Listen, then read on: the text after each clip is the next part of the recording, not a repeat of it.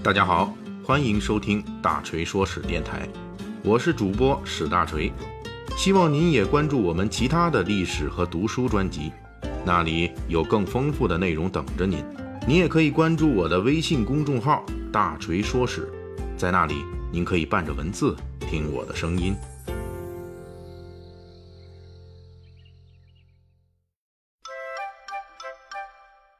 上一期大锤啊，向大家介绍了古典名著《水浒传》中出现的各种小三秘史，以及小说反映的宋元时代的风尚。说完小三，大锤在本期将给大家讲述《水浒传》里边常常出现的夫妻中的阴盛阳衰的现象。这种阴盛阳衰啊，我们还可以称之为剧内。说起我国的剧内传统，那可以说是源远流长啊。早在两汉时期。王公大臣因为常常娶公主为妻，结果呢，就是公主从嫁进门开始，倚仗皇家气派，成为家里的上位者，颐指气使之下，男方常常受其之变。这个传统到了东晋，就是名臣谢安的剧内故事。虽然谢安指挥北府军在淝水之战中，面对前秦军队百万之众时指挥若定，但是当他面对自己老婆的时候，那就弱势的很了。想纳妾都不敢跟老婆说。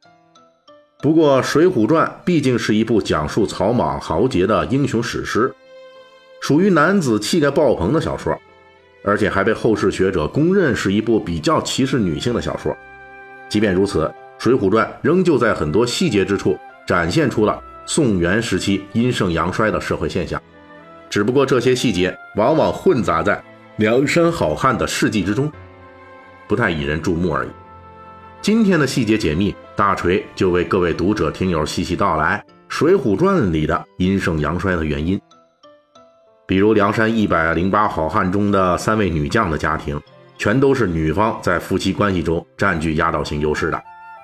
这其中，母夜叉孙二娘与菜园子张青，张青本来就是入赘的。一丈青扈三娘在战斗中生擒过自己的丈夫矮脚虎王英。母大虫顾大嫂那就更不用说了。书中说过，母大虫顾大嫂有时怒起，提锦兰便打老公头啊，这就抄家伙就抡呐。小尉迟孙新呢，都是挨打的货。登州孙氏兄弟之所以会造反上梁山，一大半原因都是因为顾大嫂的力主。我记得咱们前面有一回还专门说过这个《水浒传》中的几位女将哈，这都是那种特别生猛的。除了梁山三位女将的强势之外，书中出现了其他的角色，无论是百姓家还是高官家的女主人，也有不少是很强势的。比如说潘金莲，在武大郎面前就占据着明显优势；又比如大名府知府梁中书，面对自己老婆，同时也是权臣蔡京的女儿的时候，也十分气短。在一百二十回本的《水浒传》中，王庆的第二任妻子段三娘。也是蛮横不讲理、随便打人的主儿。她的第一任老公才不过一年时间就被她给弄死了。即便是嫁给王庆之后，段三娘也经常与王庆互殴。哎妈，这家暴！之所以会出现这种女方在婚姻中较为强势的情况，首先是宋代一定程度上继承了唐代对女性的一些风俗，女性在宋代仍旧保持着一定的主动性。这时候。古代封建礼教对女性的桎梏还未完全形成，女性在择偶、财产分配等方面还有一定的发言权和决定权，这就让女性在婚姻中并非总是被动和受迫的一方。这方面最著名的当属北宋时代名士陈造、陈继常，他的老婆就是著名的柳氏。这柳氏谁呀？河东狮吼的主人公。柳氏的强势被苏东坡写进诗里面。忽闻河东狮子吼，主杖落手心茫然。从此，这柳氏就名扬天下了。在宋代，这样的悍妇十分常见。与河东狮对应的还有胭脂虎，也就是北宋陆慎言的老婆朱氏。这位啊，不仅漂亮，而且脾气大。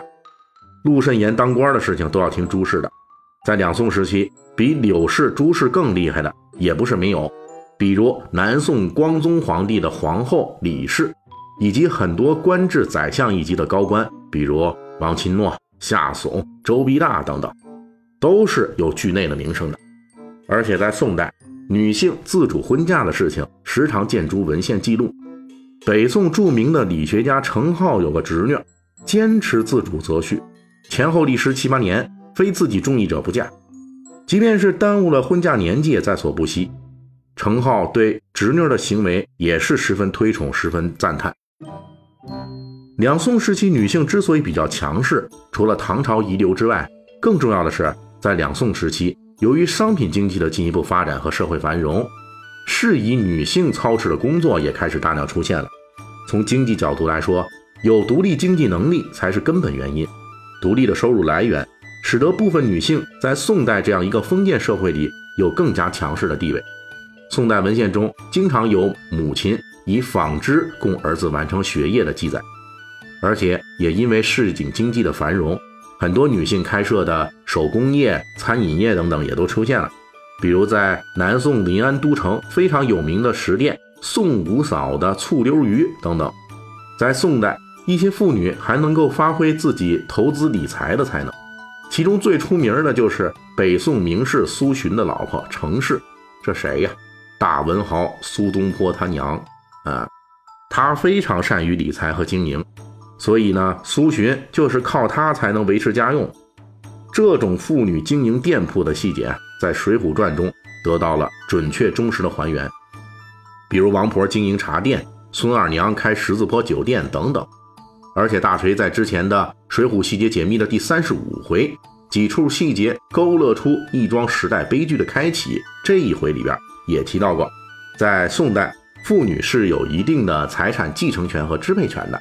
在《水浒传》中，病关索杨雄的老婆潘巧云，她就很可能在前夫王押司那里继承了部分的财产，有一定的经济收入和财产的继承权，这让宋代妇女的地位有了真正有力的支持。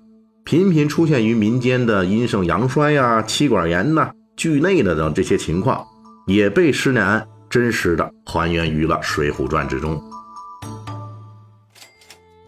感谢大家的收听和对大锤一如既往的厚爱。如果您手头富裕呢，可以给我打个赏，咱一亿不嫌多，十万不嫌少，好让大锤早日实现人生的小目标。